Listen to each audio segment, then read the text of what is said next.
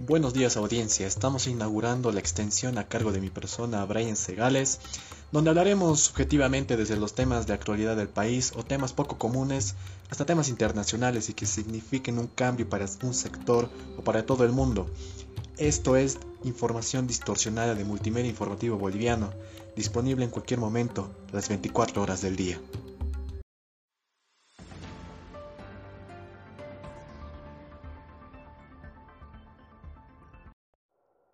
Muy bien, continuamos de ese modo con la primera nota que lo tengo como piel en el zapato y que me hacía falta dar mi opinión. La educación en Bolivia. Un tema que queda en las penumbras del ojo público y del gobierno. Una sustancia de la sociedad que a mi parecer es pilar fundamental y que creo firmemente a que con una educación de primer nivel pueda surgir una nueva Bolivia y redirigir hacia un destino más agradable, por así decirlo.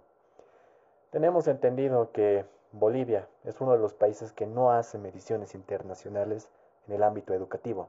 Y eso es preocupante porque realmente significa que las cosas no van bien como creíamos.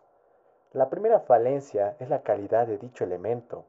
Niños, jóvenes e incluso universitarios cuentan con un sistema de educación deplorable. Empezamos con los niños.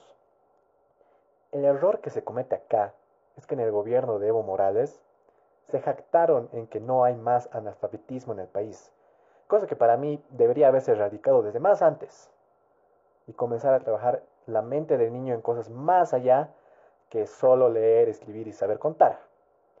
Pasemos que en primera, la educación rural es totalmente abandonada y pocas organizaciones caritativas se preocupan por ellos realmente.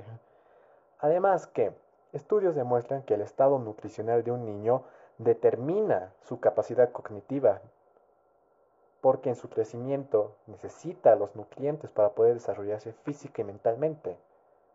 El desayuno escolar fue un primer paso, mas no la solución absoluta para niños de áreas rurales, digo. Alegando que a duras penas los docentes pueden enseñar a los niños y encima los mismos docentes no están capacitados para enseñar de nuevas maneras y no seguir la misma línea de tarea y a la casa. Y eso aplica tan eh, solo a los niños rurales como también a los niños de zonas urbanas. Ahora, jóvenes adolescentes. El nivel secundario, y para mí fase importante de preparación a la vida universitaria, que debería ser enseñado desde el primero de secundaria. Cabe recalcar, desde el primero de secundaria se debería haber enseñado todo lo que significa ya ser una vida universitaria, como es ser eh, un, universitario como tal. Aquí se usa más el sistema educativo ley Avelino Signani. También en el nivel primario, claro, pero quiero enfocarme en que la educación pública en este ámbito está en las pailas. En las pailas, total. Aquí el joven debe aprender los conocimientos del mundo, en mi parecer. El niño, por otra parte, debe aprender el conocimiento de su país y poder explicarlo con fluidez. El joven debe abrir su mente a los conocimientos aristotélicos y filosóficos, literatura más complicada, operaciones matemáticas superiores, al igual que se tiene que implementar la rama de la oratoria, manejo del sistema financiero, obligar un poco más a que la mente del joven sea capaz de decidir, de discernir y de creer lo que él o ella crea conveniente y no andar repitiendo cómo sucedió tal momento de la historia. Ojo, cabe recalcar, no desprestigio el conocimiento boliviano. Es propio de nuestra cultura y es lo que nos hace bolivianos como tal. Pero es que eso debería haberse enseñado a un niño y el niño lo debe saber a cabalidad. El joven está a puertas de ser universitario y de valerse para sí mismo y de empezar a decidir y construir su futuro. El problema ahora con los universitarios es mucha teorización, poca práctica. Cabe recalcar que soy una persona muy teórica.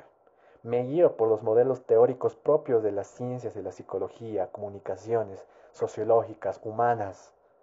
Considero que es importante saber la teoría para que nazca la práctica y se pueda ejercer pero estas dos deben ser ligeramente balanceadas a favor de la práctica. El mercado laboral es ahora una jungla de requerimientos, de exigencia de experiencia, de que sepas manejar cierto programa, de que sepas ya hacer las cosas tú solo, de que sepas manejar maquinaria. Por ejemplo, si yo explicara con modelo teórico cómo funciona un emisor mensaje receptor, fácilmente me puedo morir de hambre. Una educación práctica funciona mucho mejor que una educación lineal y cuadrada, donde pocos aprenden al 100% y muchos pasaron a RAS y no pueden conseguir un empleo la especialización se ha dejado atrás y el conformismo de llegar a la licenciatura está acá, o incluso menos. Claro, porque hasta en nuestro gobierno tenemos gente que ni al bachiller pudieron llegar. La falta de conocimiento y experiencia hace que se tome decisiones estúpidas y poco profesionales. Realmente decisiones estúpidas y que no puede caber en la cabeza de que alguien, de que una persona que haya manejado esa rama, digámoslo así. Por ejemplo, el ministro de Economía que tome una decisión estúpida, pero para un profesional de economía era mejor una otra opción que aquella decisión tonta. ¿Me entiende? Por ende, la situación de Bolivia queda más y más y más y más hundida. Revivo las palabras del exmandatario Víctor Paz Estensor. Bolivia se nos muere y ahora de una manera más silenciosa y que nadie es capaz de opinar y debatir algo al respecto, por el miedo de ser perseguido por una izquierda que se oculta en las promesas utópicas, usando la inocencia de muchos bolivianos.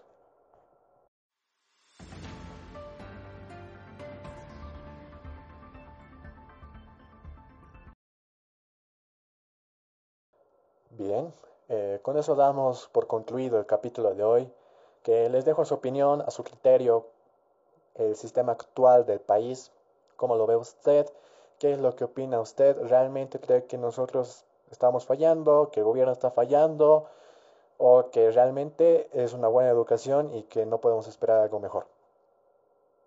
Quiero dejar algo muy claro, creo que sí, es, piensa usted de que es lo mejor, bueno, allá usted, pero no es lo mejor para nada.